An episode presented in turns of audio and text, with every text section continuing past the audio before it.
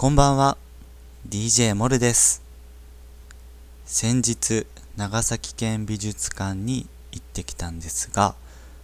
えー、年間フリーパスというものを買ってみました。5000円で1年間何回でもこう企画展をタダで入ることができるというなかなかお得なカードだと思ってちょっと奮発して買ってみました。これから美術展に入るときはこれでつって あのカードを見せて入るっていう優雅な、えー、なんか教養のある人になっていきたいと思います。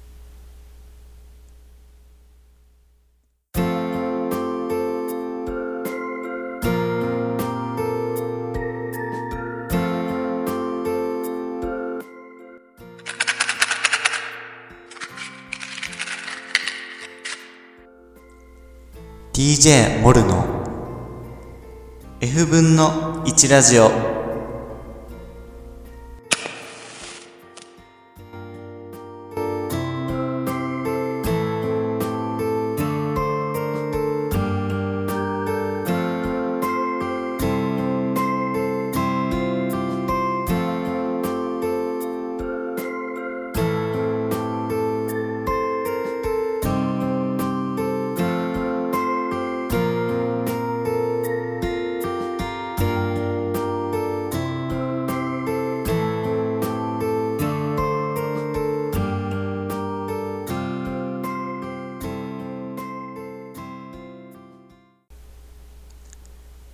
DJ モルの F 分の1ラジオ F ラジ。この番組は坂の上の古民家スタジオ作る亭より暮らしの中にある F 分の1揺らぎをお届けするラジオ番組です。この時間帯夕方の時間帯に、えー、皆様のもとに心地いい BGM をお届けられたらと思っています。今回で、えー、第30 1回目を迎えました。皆さんありがとうございます。えー、去年の11月から始めて、えっ、と、11、12、1、2、3、4、5、7ヶ月くらいですかね、えー、経ったところで、えー、30回を超えるというペースでやってきております。えー、まあ、あの、記念中わけでもないんですけれども、なんかね、えー、31回目っちゅうことでね、テイストを変えていこうかなと思って、ちょっとね、なんか、今までと変えてみました。どうでしょうかね。まあ、こんな感じでやっていきたいと思います。さあ、前回ですね、えー、オープンデーのお便りを読ませていただきました。あの Facebook でシェアしたり Twitter でシェアしたりしたのであのオープンデーに来てくださった方あの聞いてくれましたかね。あのすごくね読んでて楽しかったです。皆さんありがとうございました。そしてこのラジオへのお便りとかメッセージっていうものは継続して募集していますので、えー、皆さんねあのどしどし送ってきてください。お待ちしてます。すごく待ってます。はい。さあ、えー、このラジオの冒頭でもお話ししたんですが、先日美術館に行ってきました。えー、作り手の近くにある、えー、長崎県美術館にですね、行ってまいりました。えー、何を見に行ってきたかというと、えー、今ちょうどやっている、えー、企画展愛の奇跡マリー・ローランさん展という、えー、企画展に行ってきました。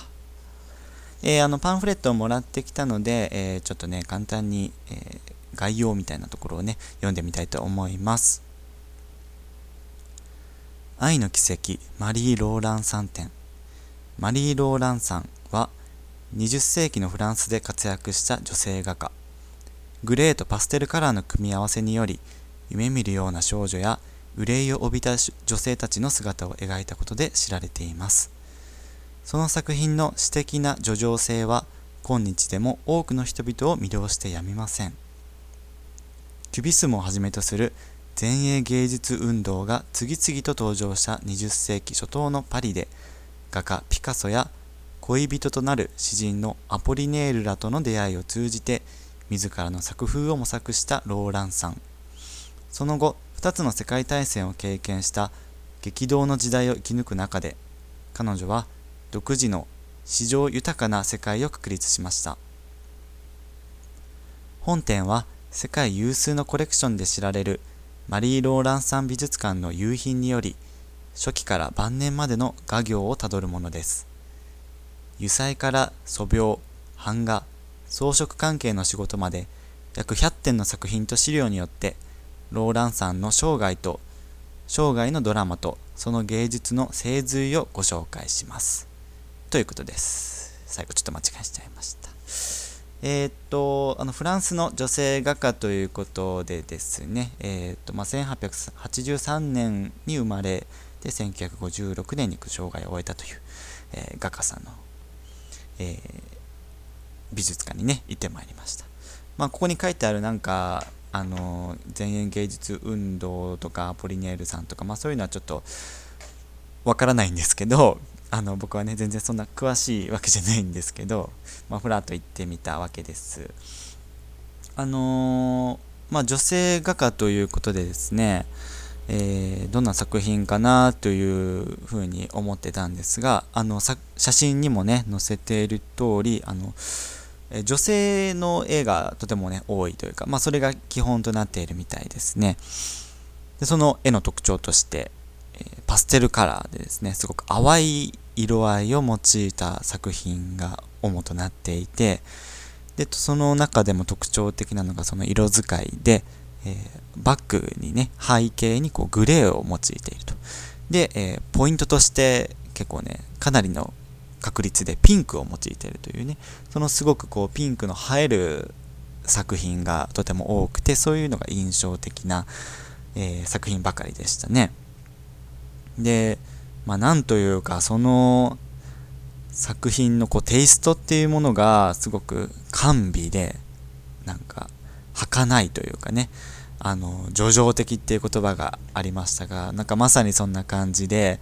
あの写真にも載せているね絵がなんかすごくいいなって僕も思ったんですけどすごくこうなんか疲れてる女性のこう表情というかねそのなんか哀愁漂う感じっていうのがすごく表現されていて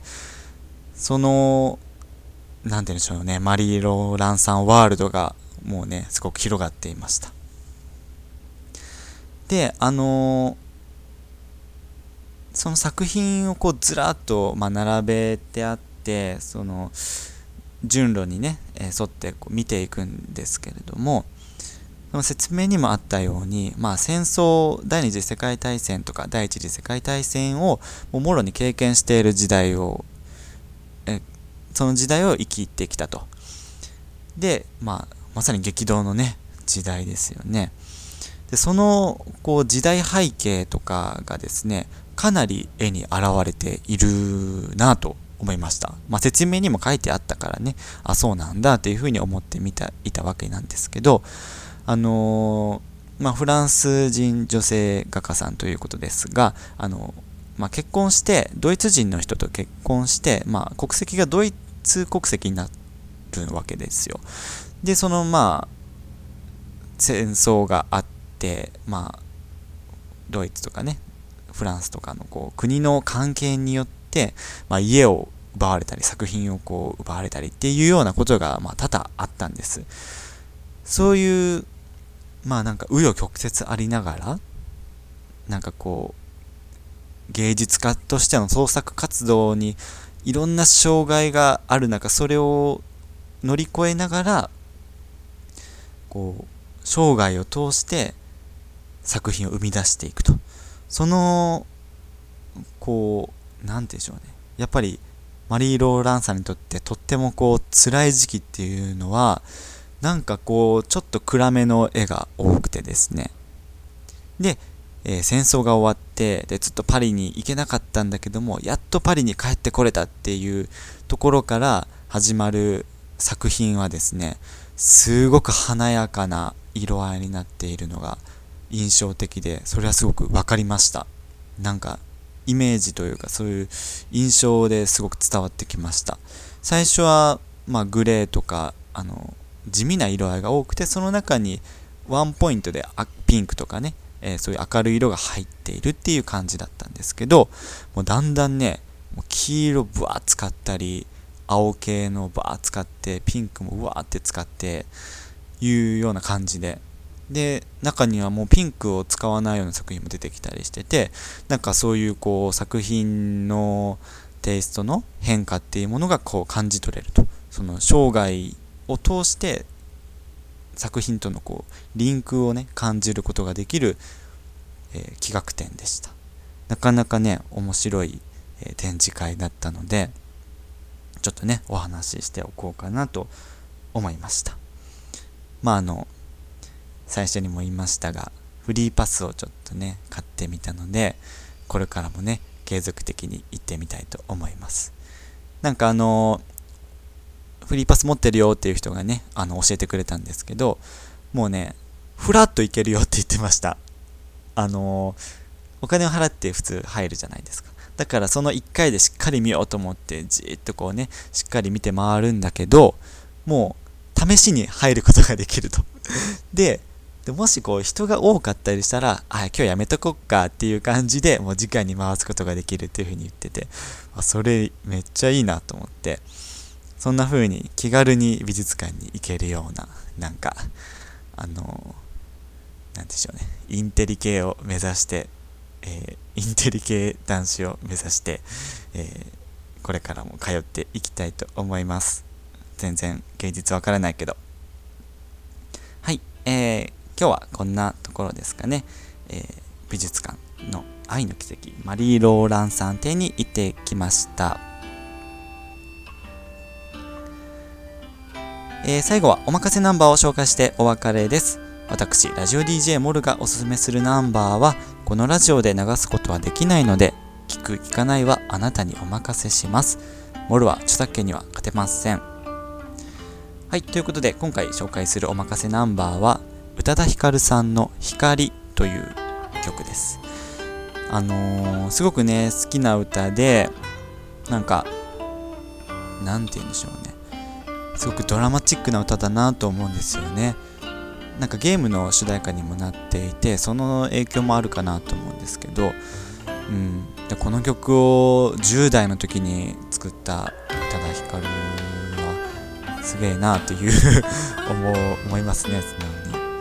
まあ、なんかこういう女性画家の美術展を見てきたので、まあ、女性としてね強く生きる人の、歌をちょっと紹介したいなというふうに思ったのでなんかこの曲が、えー、なんかイメージに合うなと思ったので、えー、ぜひね聴いてみてください、えー、それではもしよかったら聴いてみてください。宇多田ヒカルさんで「光」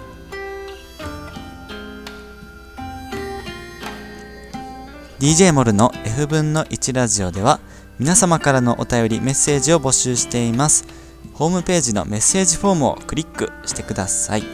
質問、感想、リクエスト、話してほしいテーマなどなど何でも大歓迎です。Twitter のハッシュタグは F ラジでつぶやいてください。DJ モルの F 分の1ラジオ F ラジ。次回は夜にお会いしましょう。こまでのお相手は DJ モルでした。